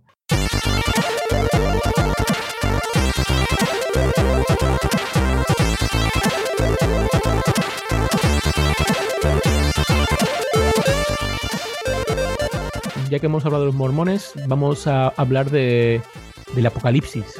¿Existe alguna tecnología actual que pueda superar a la simple piedra? Vamos a hablar un poco de lo que es la Long Now Foundation. La Long Now Foundation fue establecida en 1996. Pero un poco también secta, ¿eh? Bueno, a fin de cuentas, la Long Now Foundation lo que quiere hacer es pensar en periodos de tiempo realmente largos. Ellos están hablando de qué va a pasar en los próximos 10.000 años. Y como parte de sus iniciativas, han creado algo que se llama el Proyecto Rosetta. Entonces, esto es ya, como decimos, en caso de un apocalipsis, en caso de paso de milenios, ¿cómo podemos ayudar a los arqueólogos del futuro a leer la información del siglo XXI? Encontrarán muchísimas fotos de gatitos, esas serán fácilmente interpretables. Pero ¿qué pasa con todas las obras literarias? ¿Qué pasa con todos los textos que hay? Y entonces este grupo, el Rosetta Project, es un grupo de especialistas lingüísticos y de hablantes nativos de miles de idiomas que hay en el planeta. Y su misión realmente es crear una biblioteca digital de acceso público de todas las lenguas humanas. Y en el Internet Archive han guardado más de 100.000 páginas de distintos tipos de documentos, además de... Grabaciones de audio, las lenguas de las que hablamos, hasta 2500. Cada documento ha sido traducido de forma que el archivo completo pueda funcionar como una literalmente piedra roseta para los habitantes del futuro, ¿no? Para recordar un poco que la piedra roseta fue una estela que se encontró a principios del siglo XIX, que contenía un decreto emitido en el año 196 a.C. en Egipto. Lo interesante de la piedra es que contenía la misma inscripción escrita en griego, en egipcio antiguo y en demótico. Estos dos idiomas, el egipcio antiguo y el demótico, no habían sido traducidos, pero el griego sí, con lo cual la piedra roseta sirvió como un inicio para precisamente poder traducir el egipcio antiguo, el demótico a lenguas, a lenguas más o menos modernas. La idea del Rosetta Project es precisamente tener esta biblioteca para ayudar a los arqueólogos del futuro a poder entender los textos escritos del siglo XXI. Si en el Rosetta Disk este está una versión digital del, del Internet Archive, esto implica que si Zulu no lo quiera, el Internet Archive desaparece. ¿Qué tenemos aquí? ¿Cómo podemos recuperar esto? Pues bueno, no podremos recuperar el archivo completo, pero la gente del Rosetta Project también ha creado una versión física de su, digamos, de su anillo decodificador. Es decir, esta serie, una serie de documentos que están traducidos entre distintos idiomas. Eh, en este caso lo que han hecho es creado un disco de níquel en el cual han grabado electrónicamente con microscopio textos en más de 1500 lenguas. Entonces, este disco, este disco que además cabe en la palma de la mano, contiene más de 13.000 páginas, cada página mide 400 micras, es decir, se necesita muy buena vista o bueno, o un microscopio que aumente al menos a 650 veces para poder leerla. Esto es solo texto.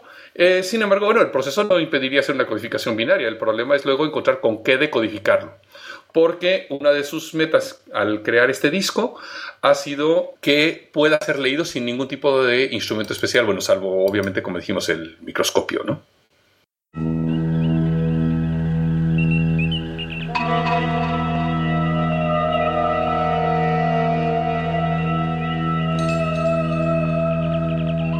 Sci-fi to sci-fact.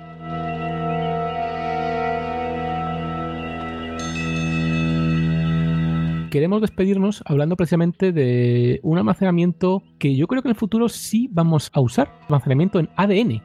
Vamos a referirnos a un par de obras de ciencia ficción que ya preconizaron esto, ¿no? Y qué mejor preconizador que el propio Philip K. Dick, que básicamente está detrás de la mitad de, cosas de, las que hablan ahora mismo del Big Data, de la vigilancia, etcétera, etcétera. Pues bien, en un relato eh, llamado The Preserving Machine, había un doctor, que no es usted, quizá le conozca, se llama Doc Labyrinth, este doctor temía por la preservación de la alta cultura, como particularmente la, música clásica, ¿no? E de una manera de codificar estas partituras en animales, en, ADN, ¿no? Entonces, estas partituras animales andantes, por ejemplo, recuerdo que algunas partituras de Bach se convirtieron en pequeños escarabajos. Imagino que no, le gustaría mucho, ¿no? A Philip Bach que las creaciones de Schubert y sus líderes se convirtieron en corderillos, y bueno, me seguís, ¿no? Y entonces, bueno, el doctor vio que tuvo éxito y tal y cual. Para su sorpresa, ve que estas, estos animales, como animales que son y, seres basados en el ADN que son, pues han evolucionado, ¿no? han desarrollado garras, han desarrollado cuernos, han desarrollado, bueno, capacidades predatorias para alimentarse unos de otros, ¿no? Entonces, bueno, eso es el, toque Philip K. Dick. Entonces, cuando el doctor, por ejemplo, decide coger estos escarabajos evolucionados y meterlos en el dispositivo lector, pues descubre que las partituras originales han cambiado, ¿no? Y ahora son totalmente caóticas y salvajes y la armonía y belleza de la obra de Bach en este caso se ha perdido para siempre, ¿no? ¿Se le ocurre alguna otra obra, doctor? Algo bastante más reciente de un autor llamado Rob Wright, que escribió un libro llamado Year Zero, el año cero, tiene que ver con invasiones extraterrestres y demás. Pero en esta historia, Year Zero, el protagonista habla precisamente de usar lo que llamamos el DNA basura o el ADN basura que, bueno, algunos de ustedes sabrán que dentro de las células, dentro, de la- dentro del genoma, hay secuencias de ADN que aparentemente son basura, que aparentemente no se están utilizando. Y entonces propone el utilizar esas secuencias basura, reemplazarlas por secuencias de ADN que contengan información. Y entonces lo que él propone es incluso actualizar el genoma humano y cargarlo, como no, con música. Entonces no quisiera yo saber lo que diría Sony, por ejemplo, si se hiciera esto realidad. Ahora resulta que tiene que cobrarle copyright cada vez que nace un bebé, porque resulta que lleva copias de todas sus No, canciones. no de ¿no? usted ideas, no sé si será el futuro, pero si ese es el futuro, yo me bajo. Esa es la parte sci-fi y vamos, hay algunas otras, este, algunas otras historias que hablan de lo mismo, que es almacenar información en ADN. Pero, ¿qué nos dice la ciencia? Vamos a ver cuál es el sci-fact. La ciencia ahora mismo, bueno, todo el mundo sabe, seguramente ha escuchado eh, otros podcasts, ha leído artículos, eh, donde cada vez se secuencian genomas eh, a partir de, menores trozos, ¿no? de, menor información. Por ejemplo, en 2013 se logró leer parte del genoma de un individuo que vivió hace 430.000 años en Arapuerca. Hace poco se secuenció el genoma, por ejemplo, de, de un de las cavernas en Asturias, en España, a partir de un microfragmento de hueso. Eh, o sea, la- las técnicas de recuperación de este ADN, tanto mitocondrial como celular, han experimentado una mejora bestial, ¿no? Entonces, ahora mismo, aparte de para usar esto para investigar el pasado, se puede ver al futuro, ¿no? Porque, por ejemplo, en 2012, George Church, que es profesor de genética en Harvard, ha grabado un libro suyo que ocupa unos 5,27 megabits en un microchip de ADN, es decir, ha, codificado la, información de ese libro en las cadenas cuaternarias que tiene el ADN, ¿no? Sí, bueno, y, vamos, en ya en 2016 Microsoft logra grabar 200 megabytes de información, eran 100 clásicos literarios, incluida La Guerra y la Paz de Tolstoy, en una molécula de ADN. Y obviamente logra recuperarla. Este año, en 2017, aunque el paper es de, creo que es de septiembre de 2016, Yaniv Erlich y Dina Zielinski han almacenado en una molécula de ADN usando su propio mecanismo de encoding y decoding y corrección de errores, que esto es lo, importante. Han, hecho un protocolo para, para hacerlo. Me parece que en los, antiguos, en los anteriores casos que hemos mencionado era únicamente codificar estas bases. Obviamente, aunque sea ADN, no dé lugar a ningún tipo de ser vivo, ¿no? Pues únicamente lo codificamos para, para obtener información. Otra cosa es que esa información luego sea un escarabajo, ¿no? Pero, como decía, usando su propio sistema de codificación y decodificación, han logrado introducir en, una molécula de ADN un montón de cosas. Eh, han, han hecho un TAR GZ, esto es un zip, y ahí han metido una película de los hermanos Lumière, un virus informático, una especie como de autorreferencia, ¿no? Una broma. Una tarjeta regalo de 50 dólares de Amazon. Un texto de Claude Shannon, homenajeando, imagino, por el tema de la densidad de información máxima y tal. Y, como no, la placa de las sondas Pioneer 10 y 11, más o menos unos 2 megabytes.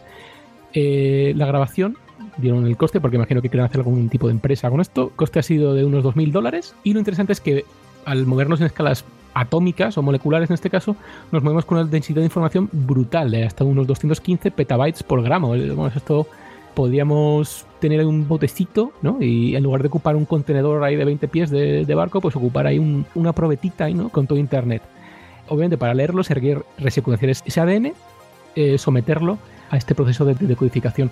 Es muy interesante porque, como hemos dicho antes, este código que, de codificación que llaman eh, DNA Fountain, la fuente de DNA o algo así, implementa un código muy robusto de corrección de errores, incluso de autocorrección. Y está bastante bien porque todo este proyecto está descrito en una página web que enlazamos en las show notes que recuerda a un proyecto de software libre. El código del encoder de Coder está en Python además y está dis- disponible en GitHub y tiene test y todo. Y encima está licenciado con GPL3, el paper está en BioArchive, en es Creative Commons, es decir, que esto huele a que, bueno, al margen de su explotación económica, pues esto va a beneficiar a la humanidad. En su paper hablan de incluso hacer aún más eh, resistente este, este mecanismo embebiendo eh, esos, esas cadenas de, ADN en granos de sílice, de, arena, para hacerlo aún más resistente al paso de- del tiempo. ¿no? Entonces, bueno, pues quizá los computadores cuánticos del futuro coexistan con sistemas cuaternarios biológicos, ¿no? Bastante inquietante todo. Esto ya me recuerda más a algo de, William Gibson o algo así, ¿no?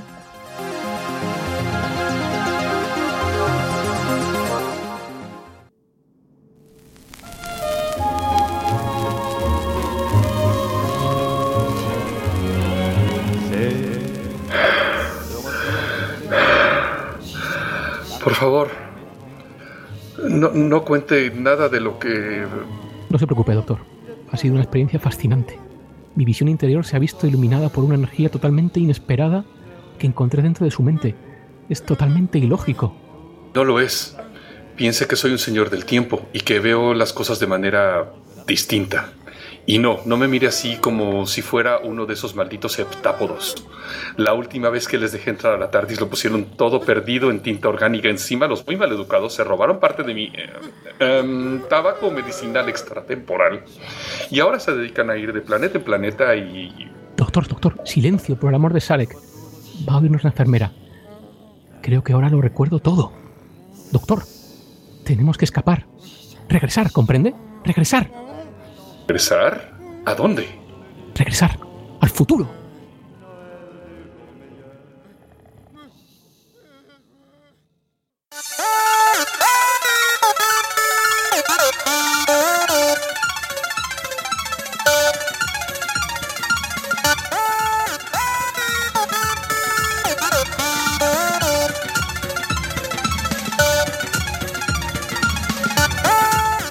Este podcast se ha elaborado con 100% bits reciclados. Ninguno sufrió daños durante la grabación. Se distribuye bajo una licencia Creative Commons Share Alike Attribution no comercial 2.5 de España. Para más información visita www.creativecommons.es. Contacta con nosotros en podcast.elgeekerrante.com o a través de nuestro blog www.elgeekerrante.com.